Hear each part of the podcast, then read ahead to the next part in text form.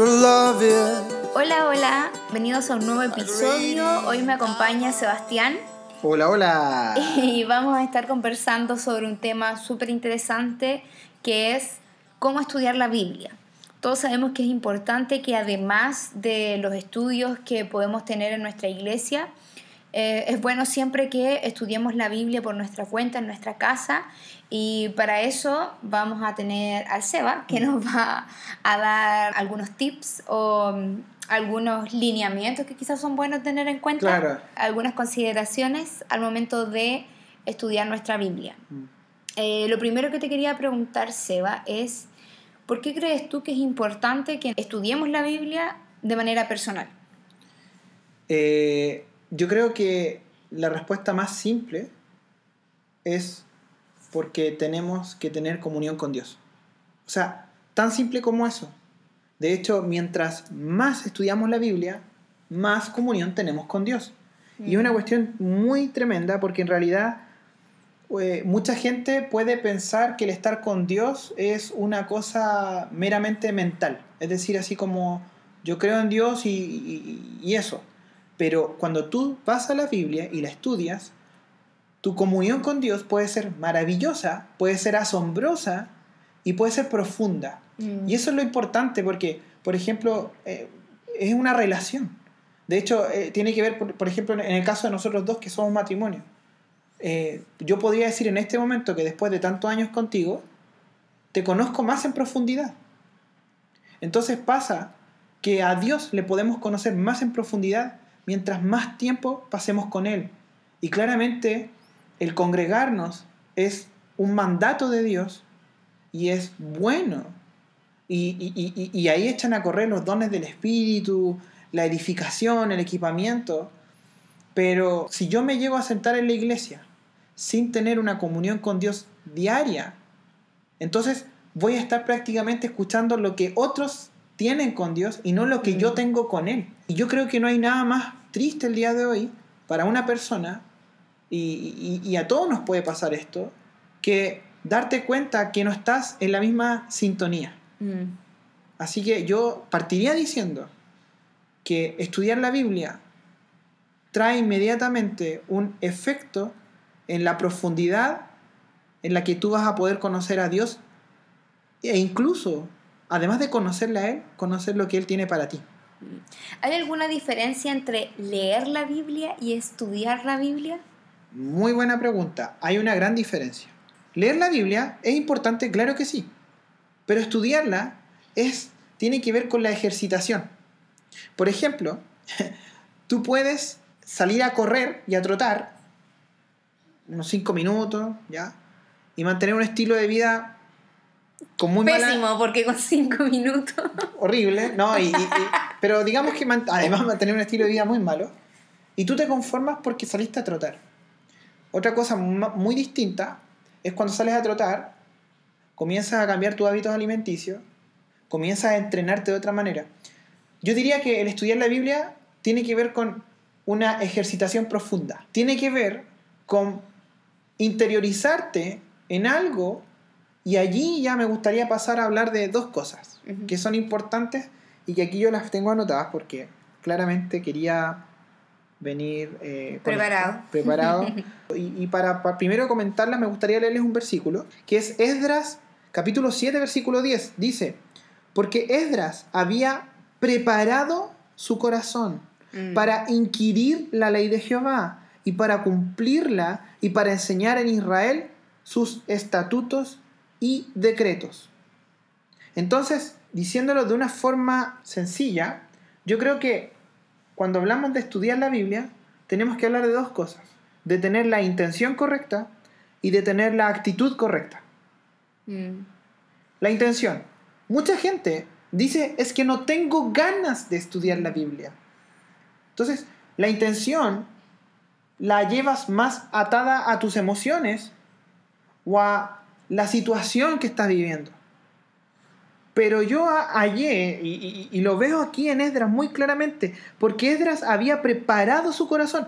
Hay una anticipación. No dependía del contexto, no de si el día estuvo bueno, si estuvo malo, si se sentía bien, si estaba deprimido. ¿Tiene que ver con disciplina? Ahí, excelente, esa es la palabra. La intención correcta tiene que ver la, por la disciplina. Mira, alguien puede decir, pero ¿cómo esto disciplina? ¿No es lo mismo que el legalismo? No, no es lo mismo. Mm. Porque el legalismo opera en base al miedo, mientras que la disciplina opera en base al beneficio. Además que el legalismo tú lo impones la mayoría de las veces a otros. Es A decir, otros, exacto. eh, esto se hace así, esta es la forma Exacto. correcta. Y se lo impones al resto. En cambio, esto tiene que ver como con una autodisciplina. Es decir, como, ¿sabes qué? Me voy a hacer el tiempo en la mañana o en la noche. O me voy a tomar tantos minutos en el día para hacerlo. Es algo que decides por ti, por darle prioridad a este tiempo con Dios. Sí. Y sabes qué, mira, yo lo voy a parafrasear. Por Ujú. disciplina, ¿cómo podía, cómo una persona, eh, aplicando disciplina en esto, lo diría en sus palabras, sería algo así como, voy a leer la Biblia porque necesito hacerlo. Mm. Sé que Dios quiere que lo haga. Y cuando termine, me alegraré de haberlo hecho. Lo necesito. Mm. Esto es bien interesante porque, mira, sorry, voy a tener que de nuevo volverlo a este ejemplo del ejercicio, ¿ya? Pero cuando una persona comienza y cuando uno mismo comienza a entrenar, eh, hay momentos que uno no quiere. Ah, Mm. ¿para qué? Si ah, me lo salto. Pero algo pasa que cuando tú ya te estás entrenando, al final del entrenamiento te sientes mucho mejor. Dices, qué bueno que no me hice caso. Sí, he escuchado gente que dice eh, que la preparación para, no sé, ir al gimnasio o ejercitarse donde sea, incluso en la casa, es como una lata y Mm. es una lucha. Pero después de que lo haces, nunca te arrepientes. Exacto. Nunca te arrepientes de haber hecho ese tiempo de ejercicio. Exacto, entonces podríamos decir que esa disciplina cuando tú la aplicas a la Biblia es lo mismo. Va, Mm, tu carne va a querer que no lo hagas. Y acuérdate que tenemos tres enemigos. La carne, el mundo, con- este sistema que nos rodea y Satanás. mm, Y esos tres te van a hacer la vida difícil para que tú estudies la Biblia, sumado a las malas decisiones de nosotros. Entonces hay una cosa bien interesante que es disciplinarse. Y disciplina involucra predisposición y tiempo. A tal hora lo voy a hacer. Y esto es bien importante porque el día de hoy, con nuestros aparatos inteligentes, pareciera ser que ya no tenemos tiempos para estudiar la Biblia. Pareciera ser que siempre hay tiempo para revisar emails, para revisar el Instagram, Para trabajar. para trabajar, responder, para estar en contacto con la familia, mandar fotos. Entonces, pareciera ser que no tenemos tiempo para la Biblia. Y eso es problema de nuestra disciplina. Gran parte de los problemas que existe el día de hoy en la sociedad es por eso. De hecho, yo te lo digo, en educación nosotros mismos lo hemos visto, cuando de repente quieren enseñar valores y dicen la disciplina y no saben qué decir con la disciplina. ¿Qué, qué es la disciplina? Mucha gente piensa que la disciplina tiene que ver con golpear. Claro, con disciplinar. Claro, y lo llevan solamente a la, a la- a la- a la corrección física.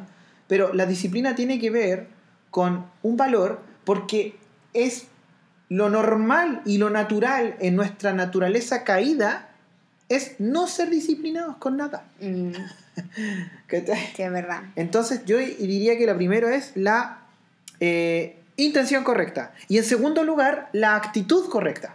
Porque una persona puede decir, ya, yo necesito estudiar la Biblia, pero quizás no va con la actitud correcta porque la actitud correcta es la de un discípulo. Mm, La de un discípulo. ¿Cómo lo podemos parafrasear esto? Es como, quiero aprender y saber la voluntad de Dios para mi vida. O sea, además de que lo necesito, quiero aprender. mm, Y, y esto es bien interesante, estoy dispuesto.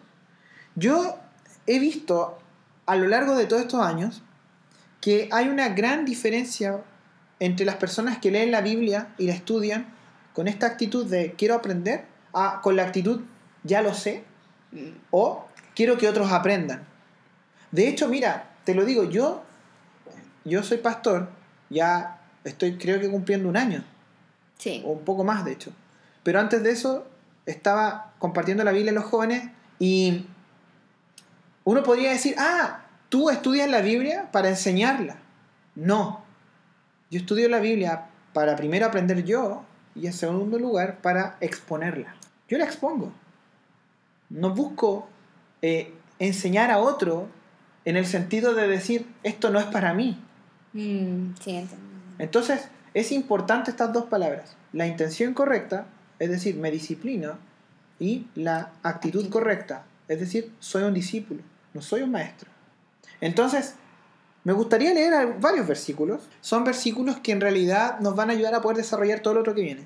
Mira, Isaías 28.13. Isaías 28.13 dice lo siguiente. La palabra pues de Jehová le será mandamiento tras mandamiento, mandato sobre mandato, reglón sobre reglón, otra reglón, perdón, línea sobre línea, un poquito allí, otro poquito allá, hasta que vayan y caigan de espaldas y sean quebrantados, enlazados y presos. Nehemías 8:8 dice, y leían en el libro de la ley de Dios claramente y ponían el sentido de modo que entendiesen la lectura. Segunda de Timoteo, Timoteo capítulo 3, versículos del 16 al 17. Dice, Toda la escritura es inspirada por Dios y útil para enseñar, para redarguir, para corregir, para instruir en justicia, a fin de que el hombre de Dios sea perfecto enteramente preparado para toda buena obra. Hebreos capítulo 4 versículo 12 dice, porque la palabra de Dios es viva y eficaz, y más cortante que toda espada de dos filos, y penetra hasta partir el alma y el espíritu, las coyunturas y los tuétanos, y discierne los pensamientos y las intenciones del corazón. Primera de Pedro capítulo 1, versículo del 23 al 25. Siendo renacidos no de simiente corruptible, sino de incorruptible, por la palabra de Dios que vive y permanece para siempre. Porque toda carne es como hierba, y toda la gloria del hombre es como flor de la hierba. La hierba se seca y la flor se cae, mas la palabra del Señor permanece para siempre. Y esta es la palabra que por el Evangelio os ha sido anunciada. Y uno de mis versículos favoritos, Juan 17, 17, Jesucristo en su oración dice, santifícalos en tu verdad, tu palabra es verdad. Por lo tanto, ¿por qué estudiar la Biblia? Habíamos hablado de dos palabras clave, pero ¿por qué estudiarla? Porque creemos que las escrituras, tanto del Antiguo Testamento y el Nuevo Testamento, son la palabra de Dios, mm. totalmente inspirada, sin error, y la regla infalible de la fe y la práctica. La palabra de Dios es el fundamento sobre el cual opera la iglesia y es la base sobre la cual se gobierna la iglesia. ¿Sabes qué? La palabra de Dios reemplaza a cualquier ley terrenal que sea contraria a las sagradas escrituras. Esto lo que acabo de decir lo estoy leyendo prácticamente textualmente porque me adhiero a esto, que es lo que eh, está en Calvary Chapel Association. Si tú lo ves ahí en, la web, sale esto. Y es lo que creemos. Además de ser de Calvary Chapel, es lo que creemos los cristianos. Entonces, es importante, resumiendo, primero, estudiando la Biblia, profundizo en mi relación con Dios. En segundo lugar, la, la Biblia es la palabra de Dios. Todos estos versículos nos hablan de la importancia de la palabra de Dios. Pero para estudiarla necesito ser disciplinado, necesito hacerlo y la actitud correcta. Necesito aprender. Eh, quería eh, mencionar algo que mm, escuché en un estudio. Eh, básicamente la persona que estaba haciendo el estudio decía que la Biblia no fue hecha para ser solo leída, que fue hecha para ser estudiada, porque es un libro profundo. No es para encontrar frases inspiracionales sencillas que te alegren un rato el día, no es para eso. Entonces esta persona decía que la Biblia no está solo para animarte en un día triste o darte una charla motivacional. Es un libro que ha inspirado y desafiado a muchas de las mentes más grandes de la historia y contiene una gran profundidad para todos aquellos que estén dispuestos a introducirse en ella. Mm. Entonces ahí se relaciona mucho con lo que tú decías porque es al que esté dispuesto. Al que no está dispuesto, lo más probable es que no la va a entender, mm. sobre todo si toma quizá una reina valera, ¿cierto? Que no es sencillo de entender. Y uno va a decir, mucha gente lo dice, es que yo la leo, la leo y no la entiendo. Mm. Y a veces es porque, claro, puede ser el vocabulario que utilizan algunas versiones, pero otras veces tiene que ver con la disposición, mm. con lo que tú decís, con esto de la actitud, de, de no estar dispuesto a introducirse realmente en lo que la Biblia contiene. Sí. ¿Sabes qué? Mira, ah, me gustaría mencionar algo. Cuando yo comencé a ir a, a, Calvary Chapel, eh, pasó que yo no fui con la actitud correcta ni con la intención correcta para ir a un estudio bíblico ni por, nada del estilo. Me acuerdo que escuché el estudio que, dio Jorge en ese tiempo y resulta que me llamó la atención lo simple, pero por otro lado yo venía con todo un, un contexto eh, cultural eh, en el que para mí todas las personas que eran del lado evangélico eran estúpidas. Era lo que O creía. sea, era un prejuicio. un prejuicio muy grande. Entonces yo como me consideraba mucho más inteligente que esta gente estúpida, porque era lo que yo creía, eh, iba a la iglesia y después de la iglesia llegaba a la casa a estudiar la Biblia católica que yo tenía, la, la latinoamericana, nosotros Sí, era- la éramos católicos, así que...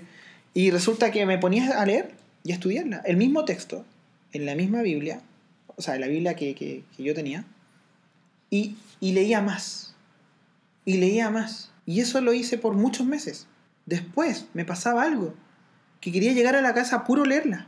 Y, y es interesante que si bien yo no fui con la actitud y la intención, pero algo pasó en mi vida en el que me di cuenta que lo que se enseñaba ahí en, en la iglesia estaba totalmente en línea con lo que estaba en la Biblia. Aunque hubiera cambiado de versión, No era la intención correcta, por así decirlo, pero te diste cuenta que no te estaban engañando. Exacto. Y allí ocurrió algo. Abrí mi corazón y ocurrió algo de que quería saber más. Y más que por saber, porque yo me consideraba una persona inteligente y que humillaba a mucha gente cuando me daba cuenta de cosas que Mm. ignoraban. Pero por primera vez me estaba dando cuenta que en realidad no era alguien sabio. Y eso para mí fue revolucionario. No era sabio. Y lo, veía en mi propia vida. Sabía muchas cosas, pero no era sabio. Y sabemos lo que sale en Proverbios acerca de La sabiduría. la sabiduría. El principio de la sabiduría es el temor a Dios, el considerar a Dios. Yo no consideraba a Dios. Y pese a que era una persona con muy buenas calificaciones y buenas notas y siempre me veían felicitando por eso, pero no era sabio. Estaba esclavizado a, a pecados, a prácticas, esclavizado a personas, esclavizado a mi propio, mi propio odio. Entonces, es lo increíble que es la palabra de Dios por sí sola. Ahora, ¿sabes qué? Me gustaría mencionar unas cosillas bien importantes porque tú dijiste tips o lineamientos, Ujú. ¿ya?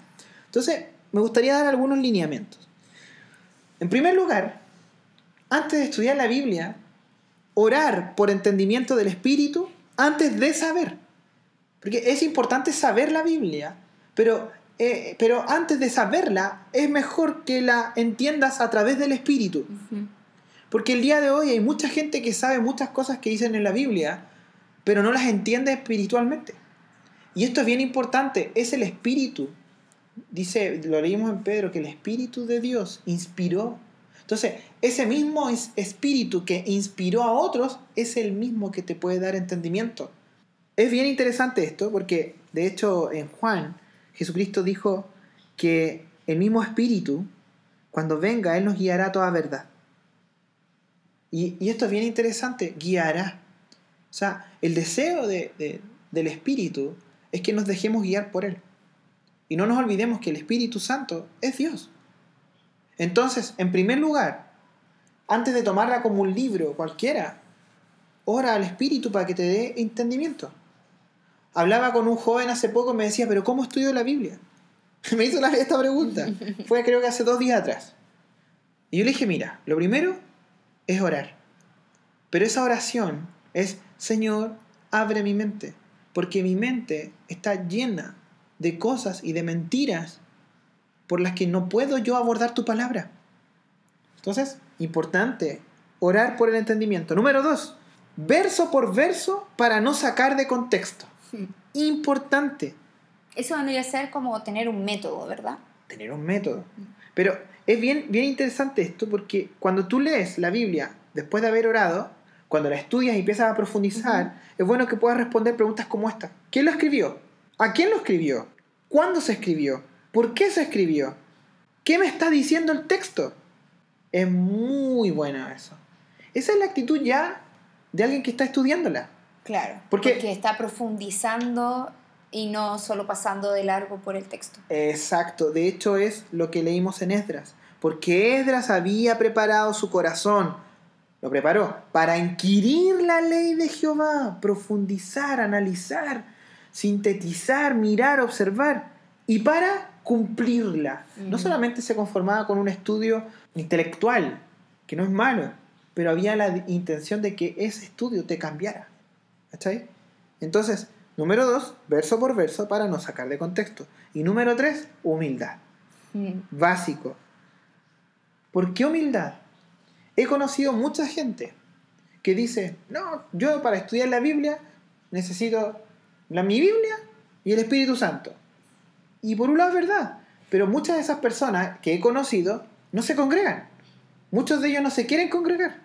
Entonces hay algo interesante que la ah, misma- por, como por mi cuenta es suficiente. Claro, eh, Ah, exacto. Yo solo no va. ¿Para qué me voy a congregar si al final es lo mismo? ¿Cachai? Pero es interesante esto que si tú lees Efesios capítulo 4, versículo 11 al 12, dice que Él dio dones. Y uno de esos dones es la enseñanza. Mm. Entonces, es bien interesante esto, porque así, sí, Dios me abre el entendimiento, pero también me dejo enseñar. Mm. Y esto es bien importante. Cada verso en su contexto, mira, el Espíritu me abre el entendimiento, cada verso en su contexto, y me congrego para aprender más. O sea, Es que si no nos congregamos, esta idea de el cuerpo de Cristo no tiene, no tiene sentido si no te congregas. sentido. Y, y para, y hay otra cosa, por ejemplo, yo, yo, el llamado de Dios en mi vida, eh, en, en este momento te digo, o sea, está- siendo pastor, ya soy pastor, ¿y cuál es, qué, Dios, qué don me dio Dios? La enseñanza. Ujú. Entonces es una cuestión que yo no la atribuyo a mí, sino que Él me lo dio. Y no solamente me lo dio a mí, se lo dio a muchos hombres que tú escucháis que están enseñando la escritura, muchos pastores que están enseñando la Biblia. Ahora, lo importante de todo esto es que aquel que está escuchando el, estudio bíblico, al estar estudiando la Biblia en su casa y ser parte de una congregación, va a crecer. Claro. Porque estás haciendo el chequeo en la casa, pero también estás yendo a la planta de revisión técnica. Sí. ¿Me entendió, no? Ahora, lo que acabo de decir es un ejemplo súper absurdo, pero es pero una manera para comprenderlo. Sí. Y de allí algo que a nosotros que somos miembros de Calvary Chapel, y esto es para todos en realidad, de todas las iglesias, pero a nosotros les gusta, esto es el método inductivo. El método inductivo en realidad es Sí, me, tomar... preguntaba, me preguntaba si lo ibas a Eh, recomendar. El método inductivo es tomar todo esto que hemos mencionado y sintetizarlo en tres cosas simples. Primera cosa es la observación. La observación es qué dice el texto. Pero me gustaría hacer algo, mira. Hay una gran diferencia entre qué dice el texto versus qué creo que dice el texto. Entonces, la observación es lo que exactamente el texto está diciendo no lo que yo creo que dice. no lo que yo creo que dice. Y esto es bien interesante porque todos abrimos nuestras Biblias con algunos prejuicios. Mm. Segundo lugar, interpretación. ¿Qué quiere decir el pasaje? Esa es la interpretación. ¿Qué quiere decir el pasaje? Versus, ¿qué quiero que diga el pasaje? es, bien interesante porque a mí me pasó que cuando yo me empecé a congregar y habían temas de la Biblia que eran espectaculares, pero habían algunos que no me gustaba que dijera la Biblia. Oye, a veces pasa que uno tuvo, al menos en mi caso, tuve una enseñanza eh, católica Mm. antes de congregarme en la iglesia. Y eh, yo iba a la iglesia católica así como sagradamente, porque ¿cachai? Todos los Sí. domingos íbamos con mi familia. Y eh, una de las enseñanzas que hubo en una misa era sobre la asunción de la Virgen. Y yo por alguna razón me quedó como grabado en la cabeza que yo en mi Biblia católica había leído sobre la asunción de la Virgen. Y después cuando me empecé a congregar acá en la capilla, eh, una vez estaba conversando con alguien y para mí yo juraba de guata que de verdad eh, había ocurrido la asunción de la Virgen, ¿cachai? Entonces estaba conversando con alguien y me dijo, no, si eso no está. Y como y yo se lo dije tan convencida, no, si eso sí sale en la Biblia, porque en mi primer tiempo en la iglesia yo usaba igual mi Biblia católica, pues la latinoamericana. Es que así nos formaron. Entonces- Oye, perdón, y una pequeña cosa, un paréntesis. Ambos íbamos a la misma iglesia católica. Sí. No nos conocimos allí, pero eh, íbamos a la catedral, entonces... Entonces, eh, estaba conversando con esta persona y yo decía, no, si yo lo leí en mi Biblia. Eh, y me decía, no, pero es que eso no ocurrió. Y la persona como que casi que la hice dudar porque yo estaba tan convencida de que la asunción de la Virgen sí estaba en la Biblia. Qué que dije, ya sabes que yo voy a llegar a mi casa a buscarlo. Y llegué a buscarlo a mi Biblia católica y no estaba, po. No estaba lo de la asunción de la Virgen. Entonces, seguramente, no sé, yo ahora pienso que quizás, obviamente eso lo enseñan, Mm. Eh, pero quizás me lo deben haber entregado en estos papelitos que a veces entregan al comienzo de la misa, te entregan, eh, claro, un folleto donde salen todas las lecturas y algunos comentarios. Yo seguramente lo leí ahí, ah. pero yo juraba, o sea, mi memoria estaba tal cual que yo lo había leído de mi Biblia. ¿Cachai? Entonces, eh, tú recién estabas mencionando sobre el tema de lo que dice y no lo que creo que dice. Y a veces hasta nuestra memoria nos puede fallar y uno cree que algo está, pero ¡pum! Yo estoy segura que esto sale en la Biblia. Y no sale. Entonces, es muy importante corroborar que todo lo que creemos que dice o todo lo que creemos que sale realmente sale. El otro día escuchaba a alguien que una encuesta, parece que fue en Estados Unidos, mm. eh, decía, por ejemplo, ya, no sé, un porcentaje alto, punto tú, 70% de las personas se consideraban cristianas, por ejemplo. Mm. Pero les preguntaban como, oye, ¿esta frase sale en la Biblia? Por ejemplo, no sé, que te preguntaran, al que madruga Dios lo ayuda, mm. y la mayoría de las personas decía que sí, ¿cachai? Y eh, eran como dichos populares y que la gente creía que estaban en la Biblia y te mostraba un contraste que la mayoría decía, no, sí, yo soy cristiano, pero después muchos de ellos decían que sí, esto sí está en la Biblia y no estaba realmente. Mm. Entonces, es importante, aparte de ver lo que realmente dice, mm. es asegurarte que lo que tú crees que está en la Biblia realmente esté, este, porque a lo mejor no está.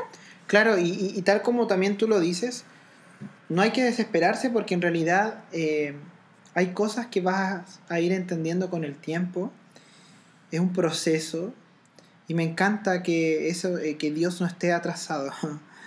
Él se toma el tiempo con nosotros mm. para hacernos entender algunas cosas que son difíciles de entender. Eh, cosa, cuando nosotros vivimos algún estilo de vida pecaminoso, sobre todo antes de ser cristiano y eh, estamos en esos estilos, de repente nos puede chocar lo que dice la escritura y a mí me pasó. ¿Por qué? ¿Por qué si no es malo? Toda la vida me han enseñado que es bueno y que y que hay ciertos límites, pero, pero está bien. Entonces ahí es bien importante comprender que cuando estudiamos la Biblia ya no es solamente una lectura rápida, sino de que estoy profundizando y con ello estoy cambiando. Mm. De alguna u otra forma me está afectando. Oye, quería em, leer un, un, pedacito de Marcos, capítulo 1, que justo, justo se relaciona con todo lo que tú mencionaste, porque dijiste que era importante orar, mm. ¿cierto?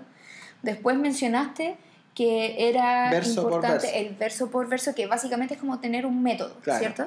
Entonces, eh, yo creo que podríamos dar como tips, buscar hacerse el tiempo y buscar un espacio. Mm. Y mira, voy a leer una parte de Marcos capítulo 1, eh, del versículo 35 al 38, eh, dice, a la mañana siguiente, antes del amanecer, Jesús se levantó y fue a un lugar aislado para orar. Mm. Más tarde Simón y los otros salieron a buscarlo. Cuando lo encontraron le dijeron, todos te están buscando. Y Jesús le respondió, debemos seguir adelante e ir a otras ciudades y en ellas también predicaré porque para eso he venido. Mm.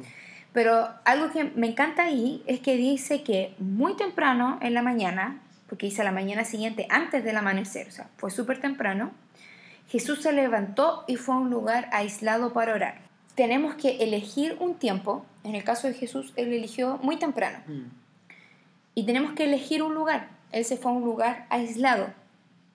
Entonces son dos cosas que debemos nosotros hacer de manera consciente. Mm. No, como tú decías, y no esperar a que se nos dé, porque muchas veces nos va a pasar que en el día no se nos va a dar ah. tener ese tiempo tranquilo para orar y para leer la palabra. Entonces tenemos que elegir un tiempo, elegir un lugar elegir un método, ¿cierto? Tener un método, en este caso tú diste uno que yo creo que es, sencillo de seguir y que además es súper provechoso porque pasaríamos por la Biblia completa, es verso por verso. Y eh, entender que para que nosotros podamos comprender la palabra de Dios necesitamos tener su espíritu. Sí, y, es bien, bien, interesante lo que acabas de decir porque en realidad eh, yo creo, Rosy, que realmente muchos de los pecados que incluso... Hay un, hay un estudio que hay una, hace una relación entre la gente que pasa estudiando la Biblia de forma regular y aquellos que no la hacen de forma tan regular.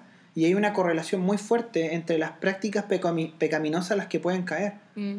Y, y, y, uno podría decir, pero ¿por qué? Bueno, es simple, porque nosotros en, en, en nuestra naturaleza pecaminosa en la que vivimos, podemos ser gobernados por cualquier cosa. Pero cuando es el Espíritu Santo de Dios al que tú te sometes, entonces es su palabra la que te está gobernando. Mientras más tiempo pases en la carne, entonces más tu carne va a tener poder sobre ti. Mientras más tiempo pases en la palabra, entonces el Espíritu más poder va a tener sobre ti. Y es una cuestión muy interesante que, que en realidad incluso muchas de las cosas que nos destruyen son por poca disciplina, por falta de ella. Ahora, quizás para algunos es más fácil hacer ciertas cosas que otros, pero, pero vaya, vaya que hay cambios cuando nos disciplinamos, vaya. Y vaya que hay cambios cuando uno dice, enséñame. Porque hay gente que es terca y obstinada y puede decir, sí, yo soy disciplinado, pero no quiero que nadie me enseñe. No, claro. O sea, un conjunto de, de altas cosas. De muchas cosas. Y hay una cosa, cuando Jesucristo hacía todo esto, siempre buscaba la voluntad del Padre. Para terminar, en lo que es el método inductivo, la observación, les mencionaba que qué dice el texto versus qué creo que dice el texto, interpretación, qué quiere decir el pasaje versus qué quiero que diga el pasaje o el texto, y la aplicación, que es importante. ¿Qué verdades puedo poner en práctica? Versus, ¿qué verdades pueden otros poner en práctica? Y esto es bien, bien, bien potente, porque en realidad la aplicación involucra un cambio de vida, involucra un cambio de, de, acciones. Claro, no dejarlo solamente en la teoría. En la teoría. Porque esto es bien interesante. Chuck me encanta cuando lo dijo. Dijo lo siguiente. Ve, ve cómo tu doctrina te está afectando o te está animando a tener una mejor relación con Dios. Mm. Entonces, es bien interesante. Yo el día de hoy puedo observar cómo hay doctrinas eh, que se enseñan, lamentablemente en algunos lados, eh, que lo único que hacen es dividir y dividir y crear drama y, y gente amargada. Y, oye, necesitamos reflejar el carácter de Cristo y lo vamos a reflejar mientras más somos como Cristo. Bueno, yo creo que sí. Uno de los efectos que tenemos es la amargura ya estamos claros que ahí hay algo que cambiar. Que hay algo que no está en nuestra doctrina o lo que estamos consumiendo, a lo mejor es un autor. Mm, sí, y, y, es bien importante lo que acabas de decir porque tiene que ver incluso con que, en primer lugar, nuestro maestro es Jesucristo. Él es nuestro líder. Él, él, es, nuestro, él es nuestro todo. Pero si, ahora, si Jesucristo es nuestro maestro, entonces los maestros humanos tienen que en cierto sentido estar o sea, no en cierto sentido, y los maestros humanos cristianos tienen que estar en línea con el gran maestro. Mm. Y, y, acá hay una cosa bien importante, cuando tú observas la vida de Jesucristo, Jesucristo su enseñanza, momentos fue dura, pero siempre, siempre estaba con el ánimo de tomar a esa gente y decirle, mira, son como ovejas que no tienen pastor. Mira, con compasión, con amor. Y yo creo que ahí hay un tema. Eh, y en realidad, tal como tú dices, el día de hoy hay una explosión de autores cristianos. Y creo que es importante elegir bien. Mm. Bien. Es bueno eh, decidir qué instrumentos de Dios que son humanos van a influenciar tu vida. Es bueno. Es bueno. Yo de verdad quiero, quiero que ustedes puedan quedarse con eso, que estudiar la Biblia es lo más maravilloso que se puede hacer para aquel que es pastor, estudiar la Biblia es la manera en la que debe morir. Para aquellos que no son pastores, es la manera en la que Dios quiere que le conozcas de una forma más profunda. Dios desea que les conozcamos a Él de forma más profunda, que no sea algo superficial, que no sea algo en el que lamentablemente nos aprendimos su nombre y algún día lo mm. conocimos. El primer amor nos empuja a través del Espíritu Santo de Dios a ser totalmente atraídos a Él. Pero lamentablemente en este mundo en el que vivimos ese primer amor se empieza a extinguir de a poco a poco. Pero es importante, tal como Pablo se lo dice a Timoteo, que ese fuego se puede avivar. Y, y alguien dice, pero ¿cómo avivo ese fuego? Y ahí está la clave. Anda la palabra, ora, congrégate, aférrate a Dios Jesucristo mismo lo dijo, separado de mí, nada puedes hacer. Y, uno puede decir, bueno, separado de Cristo, ¿puedo enamorarme de la Biblia? No, es imposible. Y hay una diferencia entre conocer de Dios mm. y conocer a Dios. Cuando conocemos de Dios es lo que sabemos por otros. Mm. Pero cuando conocemos a Dios es cuando lo conocemos de una forma personal. Exacto. Y la única forma de tener esa cercanía es estudiando la palabra por nuestra cuenta. Mm. Además de lo que aprendemos en la iglesia y de congregarnos, es importante que lo hagamos por nuestra cuenta y tengamos nuestra relación personal con Él. Exacto, y por eso vuelvo a animar a, a todos ustedes, no se sientan condenados, todos nosotros luchamos con esto, de repente tener momentos en que, ah, no quiero, pero después de hacerlo es como, qué bueno que no me hice caso, es bueno no hacerse caso, es bueno hacerle caso a Dios. Así que un abrazo para todos ustedes, sobre todo a los que somos de aquí, de, de Chile. En tiempos como estos es importante eh, dedicar tiempo a Dios, a su palabra y a tener una relación más íntima con Él. El mundo entero afuera se está peleando por tratar de robarse esa relación. Y aunque no nos demos cuenta, el mundo entero afuera, lo que vemos en las noticias, todo afuera está tratando de robarnos el gozo que podamos tener al estar con Dios. No permitamos que nada nos quite ese gozo. Y, y en realidad, esto se los digo, porque muchas veces lo he permitido. Pero cuando vuelvo a Dios y vuelvo a su palabra, digo, qué idiota soy. y por otro lado, qué grande eres, Señor, por perdonarme, amarme y nutrirme, a pesar de que pueda estar prácticamente al borde de la desnutrición espiritual. Así que un abrazo para todos ustedes y con mucho amor hemos compartido esto. Nos encontramos en un próximo episodio, todos los días sábados. Estamos de vuelta, así que vamos a estar subiendo un episodio cada semana. Se vienen los episodios de sobremesa, se vienen episodios de las clases del intensivo que tuvimos hace un par de meses que habíamos ya adelantado que se iban a subir. Así que ahí nos encontramos. Que estén muy bien. Chao, chao. Chao, chao, cuídense. like blazing wildfire, singing your name.